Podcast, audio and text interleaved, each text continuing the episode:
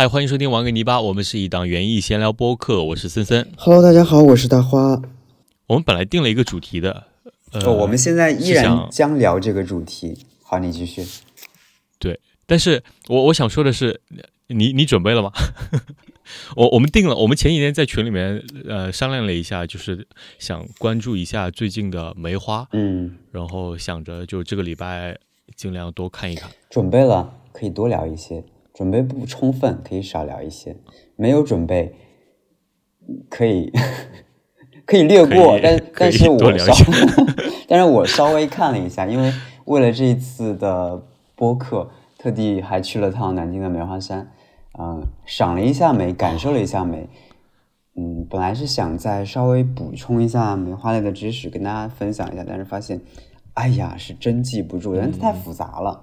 我们其实我们就也没必要，就是那种很详致的给大家进行梅花类的科普，可能会讲出来也比较枯燥。我自己觉得啊，索性我们俩就带着对，毕竟也不是我们专业，对带着那种漫漫游我觉得者的状态，我觉得我们我们只能拿那游客种的状态。我或者我们说，哪怕说一个稍微专业一点的事情，就是一般是讲这个植物我种过，我能嗯从它小的状态慢慢带大了，然后有一个切身的感受。这样的话，我觉得我会有底气一点跟大家分享。如果说这个东西，好像 是是需要什么很了解非要分类学的那种专业的学生对来跟对对对大家讲。，就是因为我大概看了一下，其实我原来是想跟大家去分享一下，嗯、科或者说科普一下大概的品种呢。我看了一下你你，如果看了，可以可以大概说一说啊。我看了我也不想说了。他说有三系、五类、十八型，就是你你教教我，你教教我。我只看了个标题，就是我什么完呀，呃呃也不完全是啦，就读到读到这边就开始困了。就是嗯，你去了梅花山以后，他也会有一些简单的科普，比方说跟你讲，嗯，嗯。这是哪一个类群的梅，比方说什么宫粉，嗯。比方说什么绿萼，绿萼梅就是那种啊，好像说是有点绿色的，就是，但是我发现你实际观察，它其实是更偏白黄色系的，有一丢丢黄，但它是绿色系的梅花，啊、还有美人梅，哦，啊、美美人梅是什么颜色的？美人梅好像是有点像桃花的颜色，它是美人梅，我记了一下，因为它有点特别，它是、嗯嗯，呃农场那个黑色的紫叶李跟一种，哎，你刚一说到这里就无聊了，跟那个嗯，抱歉我记不住了，我只记得一个紫叶李跟某一种梅花嗯杂交出来的，杂交的出来的一种，嗯，，OK，不行，都已经说到这份上了，我要看一下，因为我当时有拍那个指示哦牌。就总之他们是，他他应他们应该都属于蔷薇科的吧，对吧？是的，就是蔷蔷薇科也是一个庞大的家族，他们可以跟就跟那个橘子啊、橙子啊这些柚子啊、西柚啊之类的差不多，嗯就是他们可以乱杂交，杂交出来的一个新品种，如果说它有可观赏性的话，它就可以被命名成一个或者被推广成一个不错的东西。大大概是这样。好了，我我把刚才没有说完整的说完啊，它是由紫叶李跟重瓣宫粉梅杂交后选育而成的，就花色是非常浅紫至淡紫。呃，对这样一个好了，大家记住了吗？期末考试我们要考的。其实，嗯，之所以说梅，是因为我们想今年，呃，延续我们去年或者刚开始做播客的时候一些，嗯，嗯聊的主题，也就是说跟大家分享一些当季可以赏的花，或者说，呃，此时此刻正在盛放的花，那大家可以一起跟我们。对？走到户外也好，感受一下当下去感受这些花。所以梅花呢，就是我们二月可能聊的最先开放的一种，大家可以在基本上可以在路边任何地方或者你的小区都能够观赏到的，它是很常见的，但是又是最先开的我我。们小区真的没有。其实我跟你抛主题的时候，你有在小区兜是吗？就是有刻意想去看有没有梅花。对，我是首先我们在群里面说了这件事情之后，我想我我就大概理了一下，我想下一期大概可以聊哪些关于梅花的东西。嗯然后呢，我肯定想着就是说最近在哪哪看到了什么，或者以以前看到了什么，有什么样的记忆，或者对梅花有什么呃一些以前的一些故事啊之类的。我我觉得现反正现在我的这个小脑子里面 搜索了一下，然后能够搜索到的就是最近的，就是在那个涅槃姐姐那边，嗯你也认识的那个姐姐那边，她她新做了一个小小的院子，大概小稍微规划了一下，然后她把以前一棵她苗圃里面角落里面的一棵叫游龙梅的啊，游龙这个梅花挪挪对挪到挪到了这那个我刚说的三系什么什么里面的之一，很厉害的。好，你继续。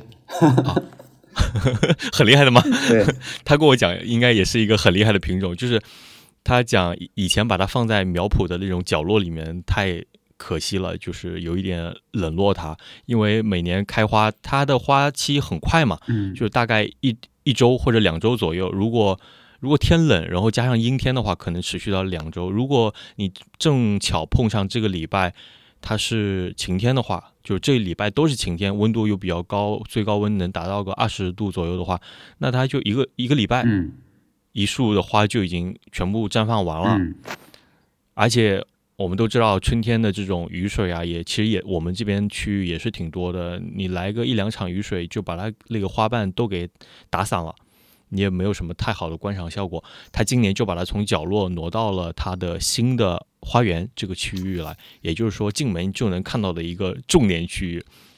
对，我当时看到，是不是？我只是觉得这个树的枝条造型就是扭曲的厉害？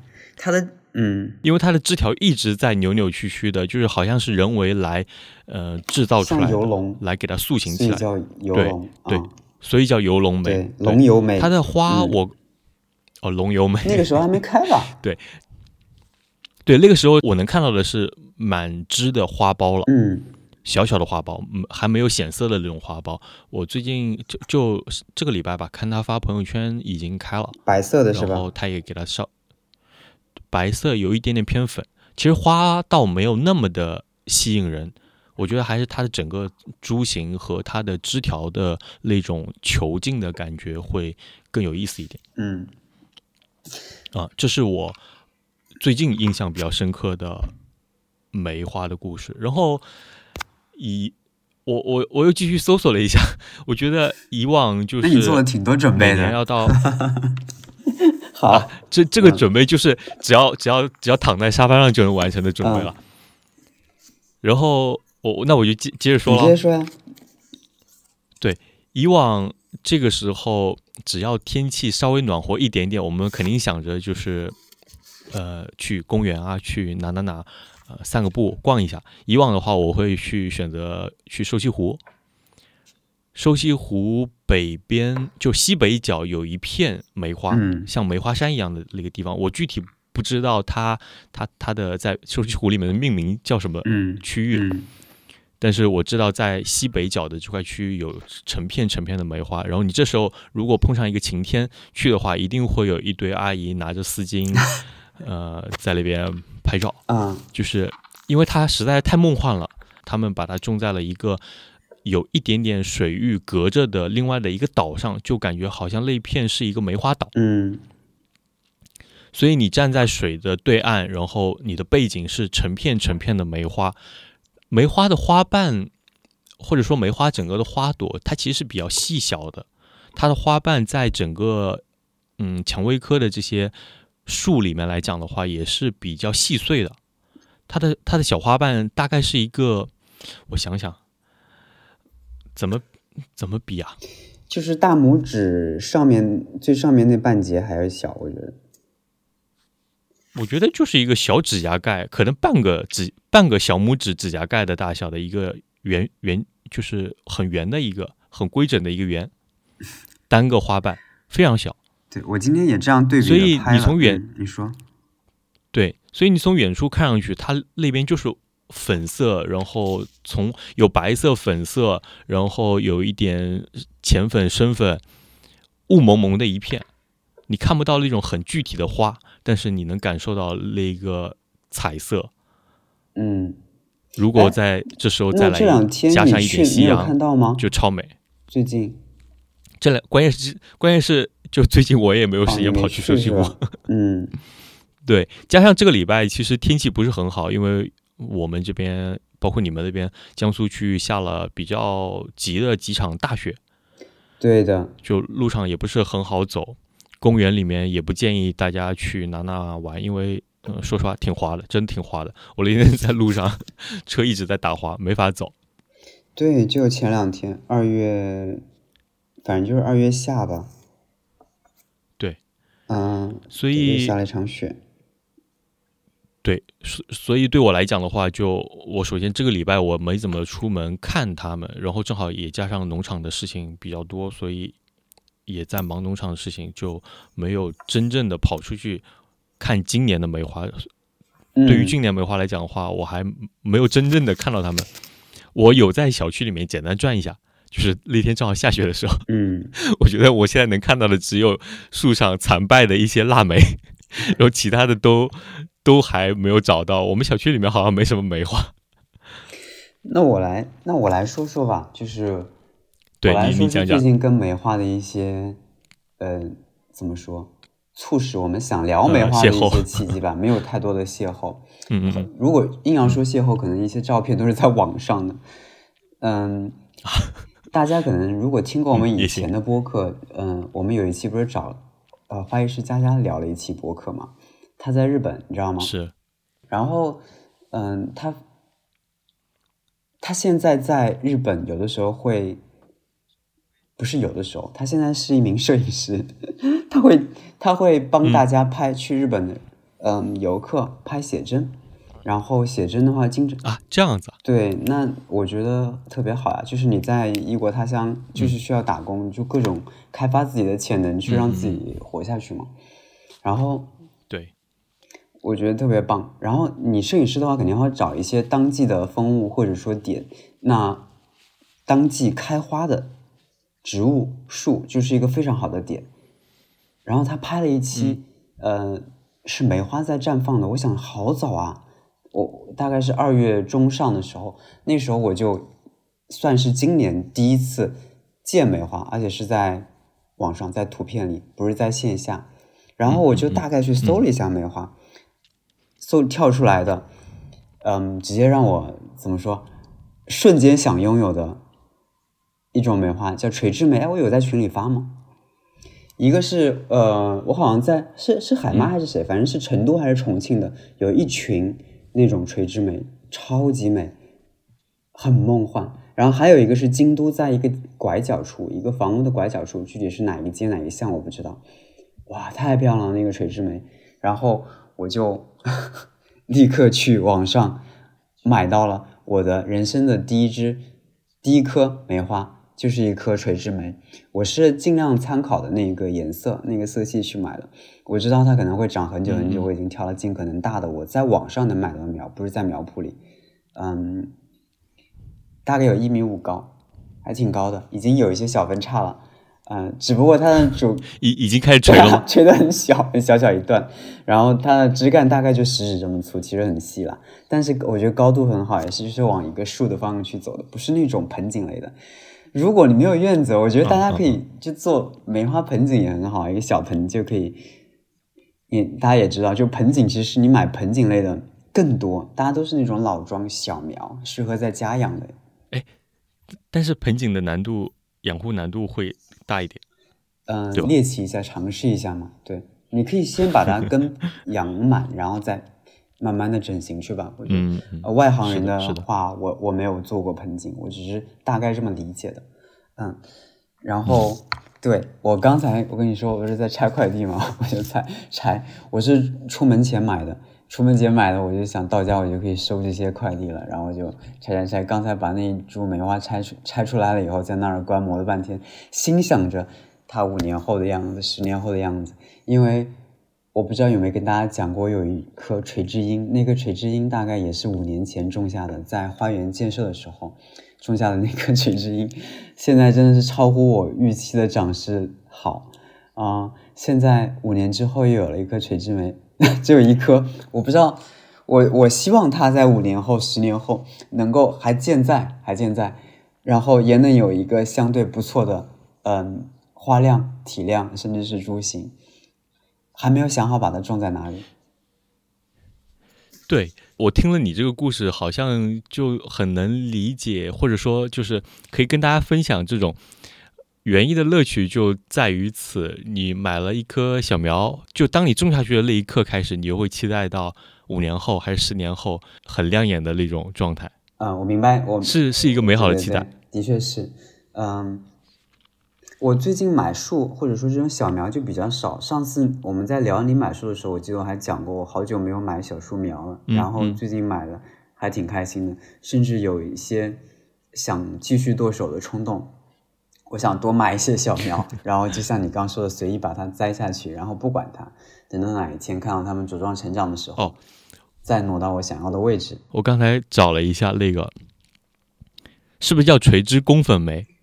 嗯，垂枝粉皮，垂枝没有好多，应该就是我觉得应该就是垂枝宫粉。卖家跟我说是粉皮，垂垂枝粉皮。因为因为粉皮垂直，呃，我在我前几天我前几天在那个丽歌花市也看到了粉皮垂直梅，他们发的发的两颗都好好看哦，好 看，好看，我想要。啊，就是这个，它这个已经成型了。是啊，但是我觉得我那根小苗长五年应该能长成这样。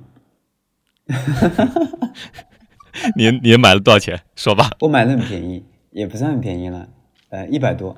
嗯，一百多，呃，一米高左右。一米五。一米五。嗯，好吧。会会给大家种草吗？会什么？我说会给大家种草吗？不知道，我我我想问一下这一棵它的价格，然后如果可以的话，再买回来，就是一个五年后的样子加五年前的样子。前阵子好，去问问，去问问，去问。前阵子我刚刚讲的，还想疯狂嗯购买的是呃樱花，这个我们聊到我们后面樱花快开的或者开放那个时间点，我们再聊吧。嗯嗯。啊，樱花也是一个品类非常丰富的。嗯，我我我想想。嗯，下一个故事，对，就是刚说完了以后，嗯，还有啥？就是为了这一期节目又去了趟，刚才去了趟，今天去了一趟梅花山。嗯，你你刚才佳佳的故事讲完了吗？佳佳的故事讲完了呀，我就看他发的照片，我就跟他说，我好想种一棵这个，呃，品种的垂枝樱，对，然后，呃。我就回头去找了呀，找了找到了以后我就买了。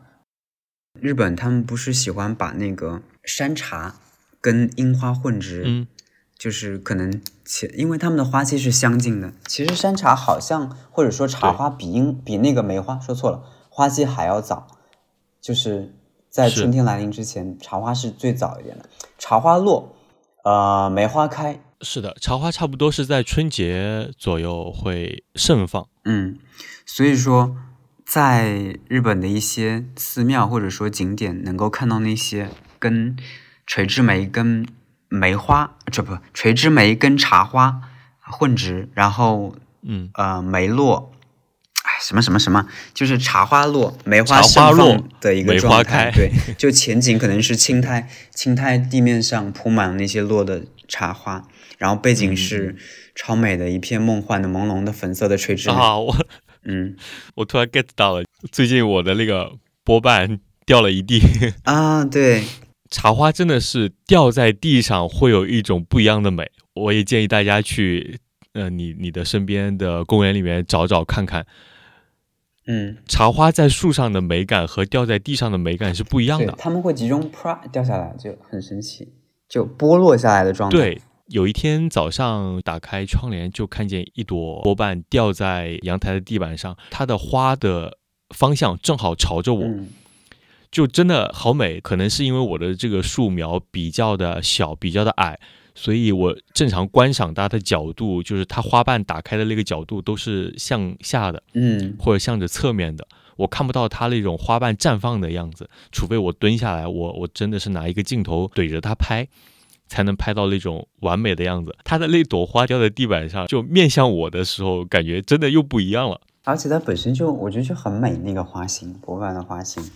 对，正好呢，它的花颜色也是那种很正的红色，加上它是它也是很有特点的一种。哇，茶花也可以呃聊哎，茶花回头再聊吧。我觉得茶花美的品种真的很多，鱼尾类的、是的，单瓣的就超美。我刚刚又发了你两张图，你看那个，哇，这个种在街角的这个，我觉得它甚至我其实我分不出来它是梅花还是樱花。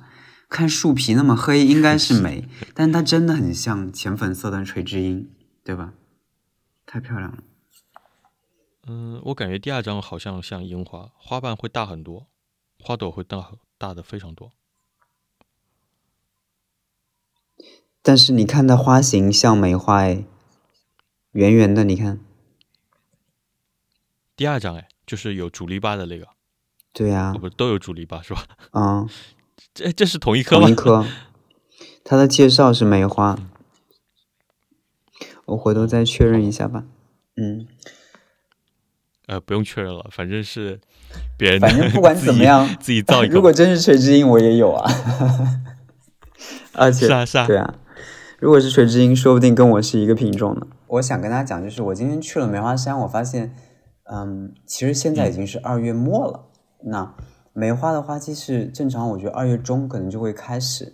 现在这个点，可能有一些梅花已经到了衰败的阶段。我此行观察也是这样的一个嗯发现，就是很多梅它已经进入一个焦黑的状态，嗯，反正就是谢了谢了的状态。但是有很多品种其实是有花苞的，所以你现在去赏花，就是可能会一茬一茬的不同的梅花的状态。现在一些绿萼的品种可能刚开，那还有一些，嗯，我也搞不清的品类，反正就很多很多可爱的小花苞。我记得有一个很明确的是撒金的品种，也就是说它的花瓣上有两个颜色的，它现在是密密麻麻的小花苞。还是比较小的花苞，有一些花苞已经快打开了，但那个洒金的很漂亮，在梅花山的山顶上的观梅阁旁边吧，还是反正就是在山顶上，你能够远眺南京城，然后那里有几座古色古香的雕栏玉砌那种亭子，我觉得配着这种梅花的感觉超级好，大家可以去看一看。所以，嗯，看的时候我我还是蛮那个的，就是觉得，嗯。咱们南京人啊，还是很幸福的，有这么大一座梅花山，真的，好像是好像是全国最大的一座呃梅花山吧，种梅的。哦，啊、对，我查了一下，好吧，有种植一一万多棵吧，还是多少来着？嗯，周边的也可以去 看。真的有做功课哎？对啊，我有我有查一下呢。是的，因为它是一九二几年好像就开始引。进跟栽种了，对，嗯，哦，那好早，那树应该很大了。对，四百多个品种，一千五百三十三亩榆亩。如果它这么大棵，就是这么这么长的树林的话，其实我现在脑海里面有一有一幅景象，应该会在就是这个梅花山。就很容易呈现出来。嗯，我觉得跟梅花是有一个很特定的场景，一阵清风吹过，然后梅花的花瓣从树上整个洒落下来，它的花瓣质感跟其他的，比如说桃花呀、跟樱花之之类的，它的质感是不一样的。梅花的花瓣，我觉得应该是最轻盈的，因为它花瓣很小，首先加上它的花瓣是那种比较。板直的，它就是一个平面，嗯、它不像桃花，桃花有可能会稍微有一点波浪褶皱，嗯、呃，樱花就更不用提了。嗯，我没看过梅花雨，但是我我因为梅花的花瓣就反正小小的，然后一个小苞片，我知道比较平整。这时候如果来一阵风，它的花瓣正好可以达到风吹过就能脱落的状态，你可以看到一束的像小鱼鳞片一样的。从树上面慢慢的飘落下来，会飘得很远。如果这阵风比较悠长，加上春天的一点点暖流的话，甚至这一阵的花瓣可以随着这个风卷起来。我在你的画面里面想到的是它的香味，是梅花的香味。哦，对对，梅花的香味，你看，就古诗词好多就是喜欢描绘这种梅花的，对吧？就想想，的确是古人。我操！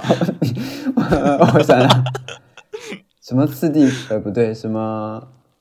唯有暗香来，遥知不是雪，唯有暗香来。你看，啊、是梅花吗？肯定是梅花，暗香嘛。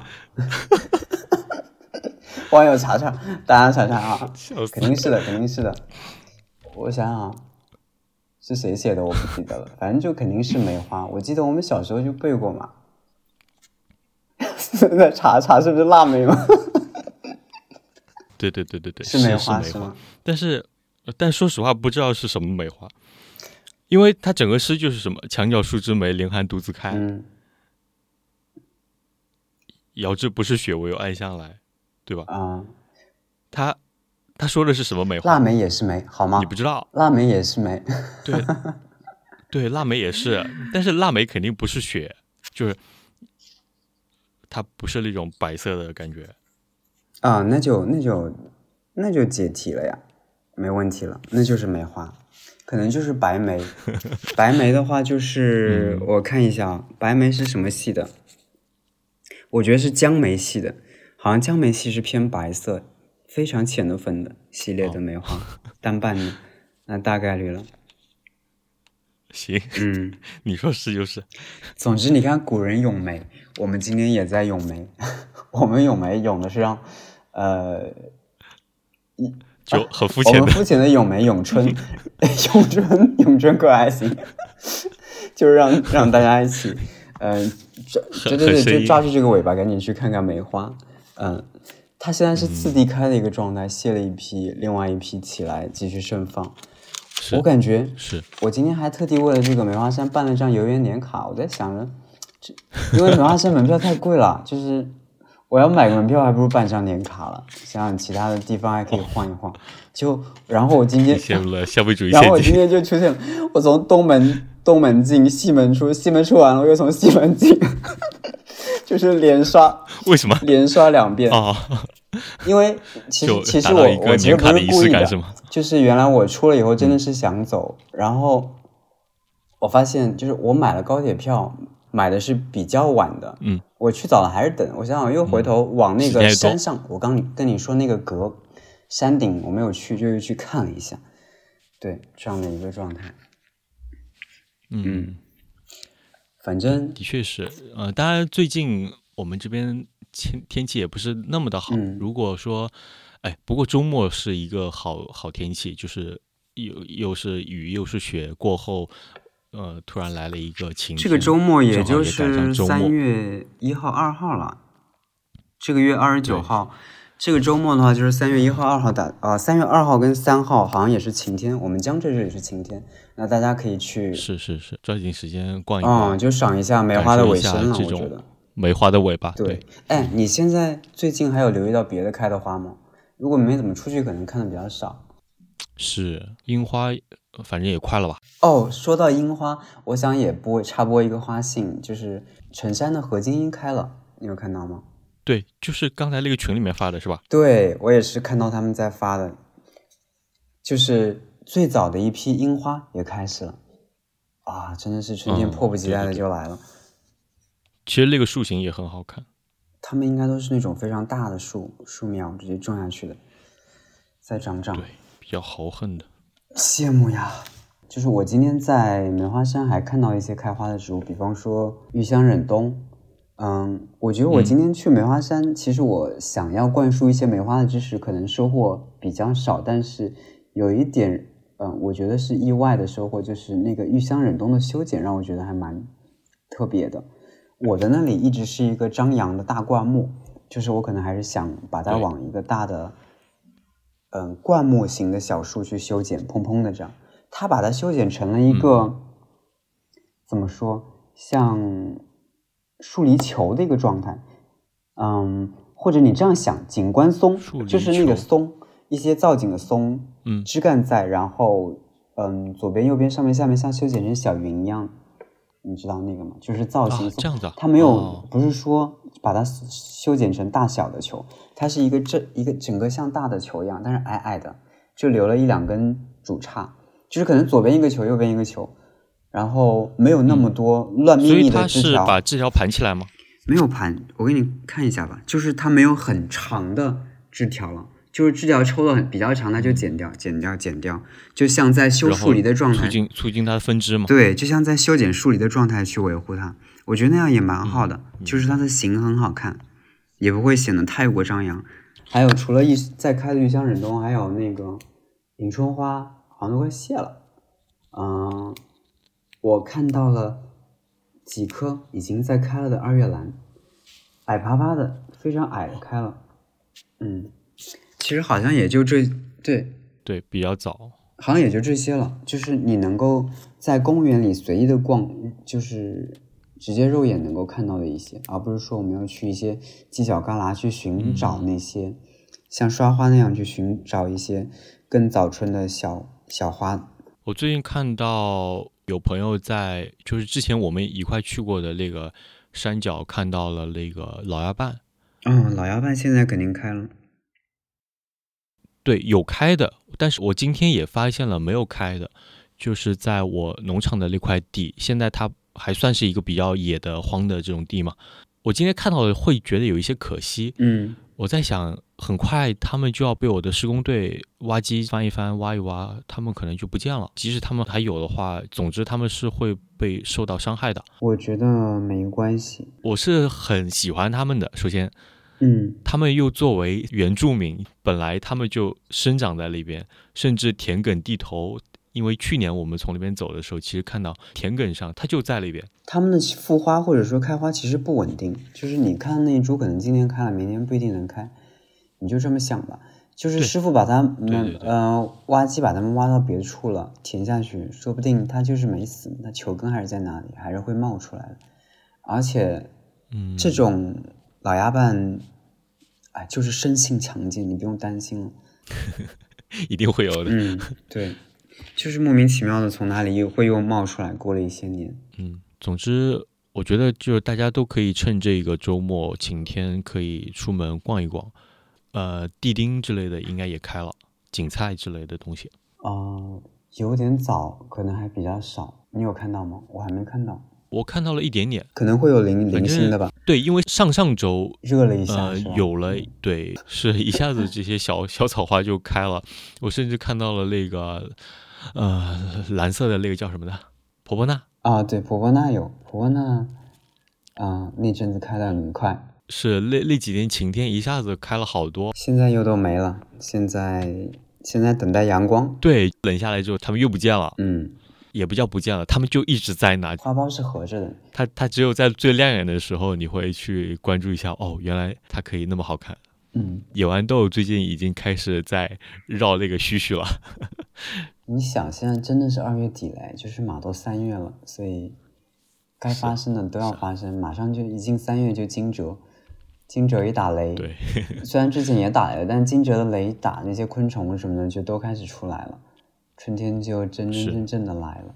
哎，要不我再讲一讲我这次出行的观鸟吧，也可以带着说一说，因为我们也会嗯，基本上经常就会带到一些自然观察类的东西。这次不是刻意的观鸟行了，这次出门了几天，纯粹是带妈妈去旅游的。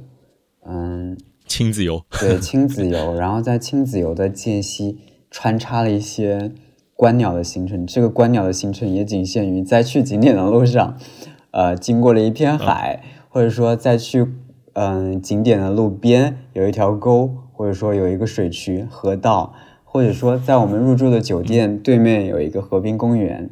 就整个观鸟的行程就是这种叫什么穿插在所有的这些间隙里去看一下。我觉得唯一的一个专门的行程就是刚到福州的第一天，因为我们的那个到达站是福州站，福州站离森林公园特别的近，然后你还得进城区，嗯进城区要半个小时四十分钟呃，三三十分钟吧，那就索性肯定是直接到了森林公园。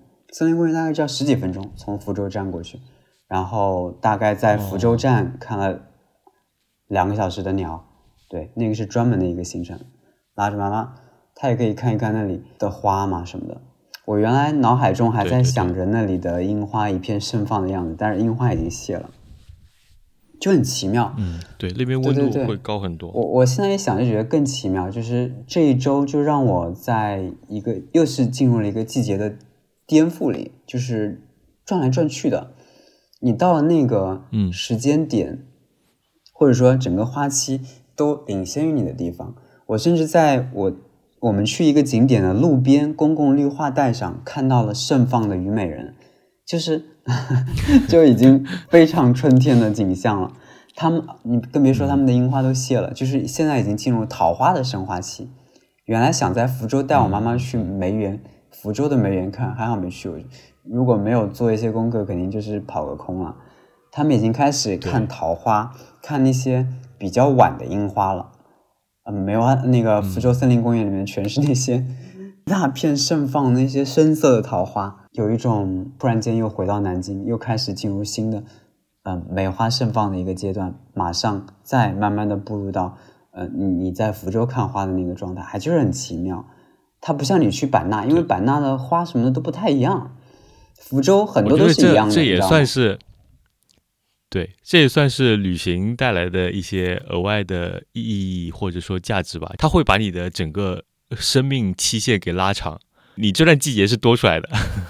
嗯，你已经感受过了三四月份，现在又回到了二月份。对我脑海中闪过的一丝呃疑虑是，我现在提前感受到的这份春天会不会去影响我在接下来在农场或者在南京去赏花的那种心情？嗯、因为你多少有一些已经进入的状态了嘛，就是你在不断的往春天里跳。等你真正要开始跳入你当下的 春天的时候，你看这几天的大降温，我觉得很快就会把你拉回来。拉到冬天是吗？啊，对啊，那就好，那就好。再说回观鸟吧，我觉得，因为刚才在说那个什么、嗯、呃意外的惊喜的时候，我就想到了这一趴了。这次的确是所有的观鸟都是在、嗯、奇奇怪怪的嗯情况下去看的，比方说刚才说的森宫，在瞎逛的途中。在一棵树上，我看到了五种杯，就很奇妙。就是，嗯，杯鸟是吧？对，就是白头杯这种杯。红耳杯。对，白头杯、红耳杯、领雀嘴杯啊、呃，橙腹叶杯。橙腹叶杯需要在森宫才能看，嗯、它基本上是那边的杯类，不是像不是就是颜色很艳丽的一种杯。嗯、然后还有一个是立杯短角杯，也是在那里比较常见的。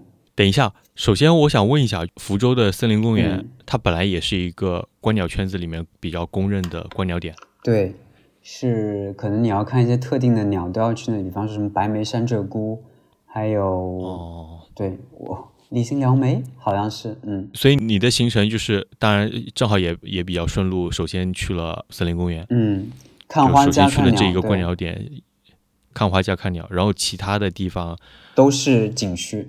算是一个观鸟人对于 观鸟的自觉。对，此行我就只带了个望远镜，开始还想着要不要带相机呢，我想算了吧，陪妈妈出去玩就专心的去玩吧，就拆了一个那个镜子嘛，嗯、在包里，就基本上在旅行的时候就一直挂在胸前，在城区的时候可能不是太看，但只要到了一些可能古城区什么的，我就在泉州，泉州站在古城中心，你可以想象那样的场景，人头攒动，人挤人。嗯我在那儿一人举着镜子在古城中心看小白腰雨燕，就是头顶上有家燕，也就是有燕子在急速的掠过。嗯、那边没鸟，就是古城区鸟很少，就是有燕子飞过的时候，你就、嗯、就看看嘛，习惯性看看。哎，看到了那个平屁股，就是白腰雨燕的屁股是平的，就是而且它的翅膀明显更长。小白腰雨燕啊是偏平的，有一点点差。然后你就在那儿看了半天，它们在空中翱翔，还有。叉尾太阳鸟，叉尾太阳鸟在我们这儿看不到，但是在福州是菜鸟。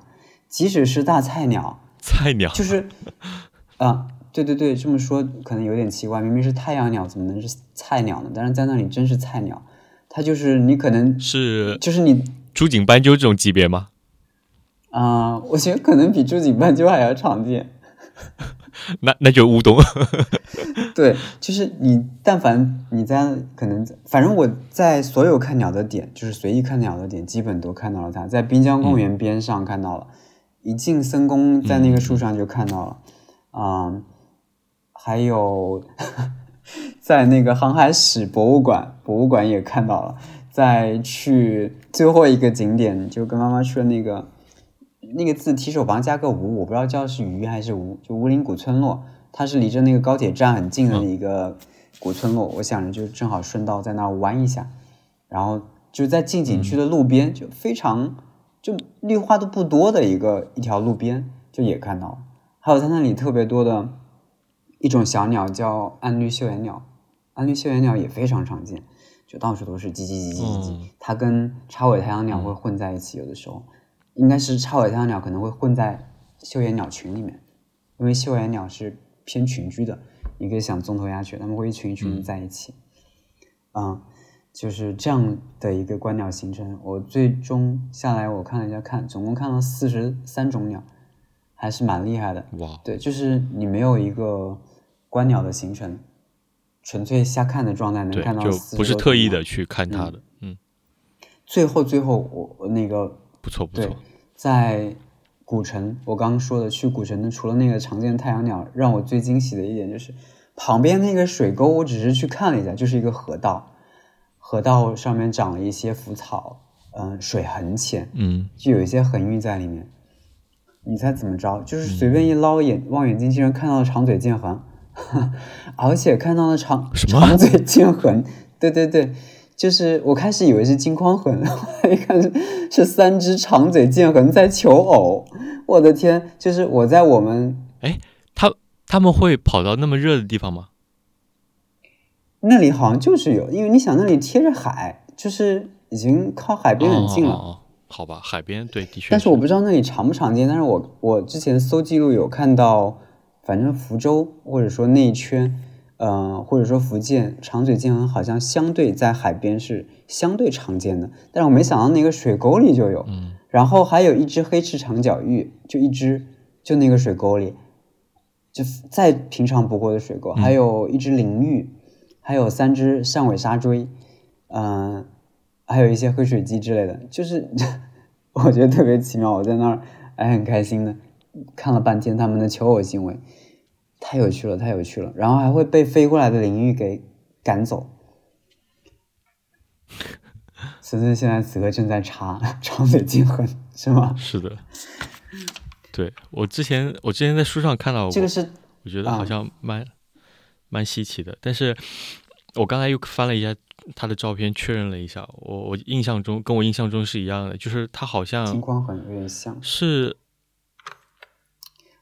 我觉得它有点像那个像那个什么麦鸡的凤头麦鸡，没有凤头的麦鸡，它小很多，其实真的嗯不算常见，因为刨去我刚开始观鸟那几年见过两次，嗯后来就从来没有见过。嗯然后你也没有想过再去见到它，或者说在什么样的场景下见到它，突然间在这样的一个奇怪的在回家的路中弯的一个小点上看到了它，的确让我兴奋的有点手舞足蹈的状态，然后还跟 对还跟欣欣他们分享了一下，就很开心。哎我最近好像对观鸟热度会低一点，我会发现就有一些冬候鸟开始慢慢的走了。你知道它们飞起来的那个方向，就是可能是往北方去了，我会有伤感吗？会有一点点失落感。但是呢，呃，主要是因为我我不知道接下来会有哪些鸟会来，因为说实在的，我我也就是从今年刚刚开始正式的观鸟，嗯，那你进入状态很快，都已经开始有失落感了啊。我也觉得有一点空，我不知道接下来谁会来，谁会来把他的这个位置给填补你的就填上？是，所以所以今天所以今天我在农场这个范围走的时候，我就是那个麦鸡又能麦鸡在我头上，对，那么多就会稍微好一点点。没事，接下来陆续的夏候鸟来填补，会有英娟、造是娟不断的填补你。我这几天开车的时候，经过一个桥的路段，嗯就运河的那个路段，嗯，每次车从桥面上驶过的时候，都会有两到三只红嘴鸥。啊，红嘴鸥也，对这次也看到了，我往东边开也好，我往西边开也好，它们永远都是往北飞就很，轻盈的扇着翅膀。对，他们的方向永远都是往北的。嗯就这几天从桥上经过的时候，每次都会看到，没有一只说盘旋一下往南飞一下，或者往其他方向飞一下，你就会知道它他们就是走了。嗯，他们要去北边一点的地方了，他们在这边的时间停留的差不多了，他们就收拾东西准备去另外一个家了。那接下来呢？接下来谁会来？你的空空的心，我再来安慰你一下吧。好，请你立刻搭上飞机，你比他飞得快，你直接飞到北边，你可以跟他再相聚。我不太想去北方，我好冷，这里在冻死我。刚才跟心怡在说，他让我三月份去珲春，去看整个大部队的迁徙，往南迁徙，就是嗯候鸟聚集在那里开始往南迁徙，那是一个南。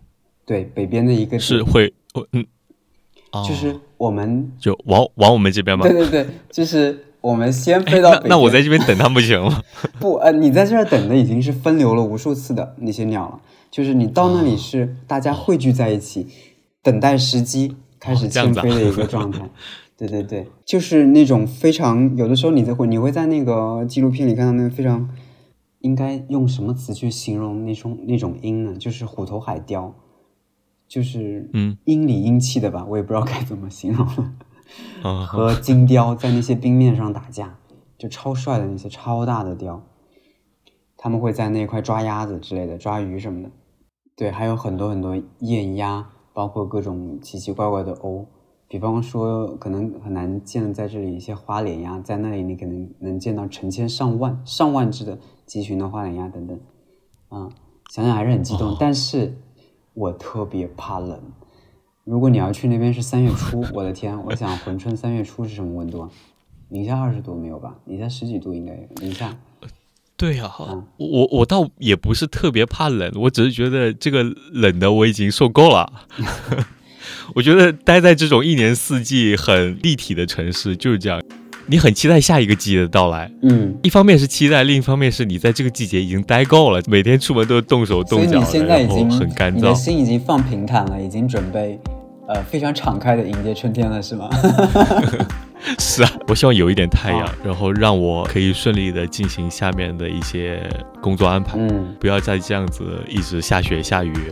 阴雨连绵的感觉是一个梅雨季的冬天，这样子不要再持续下去了，让我的土地就是让我让我农场的那块土地稍微干燥一点，挖机好挖一点，不要深陷下去。好 的好的，开始务实了，特别好。好吧，要不我们今天就嗯先唠到这儿。好的好的好的好的，那我们下一期见，三月见。好嘞，拜拜，下期见。嗯，拜拜。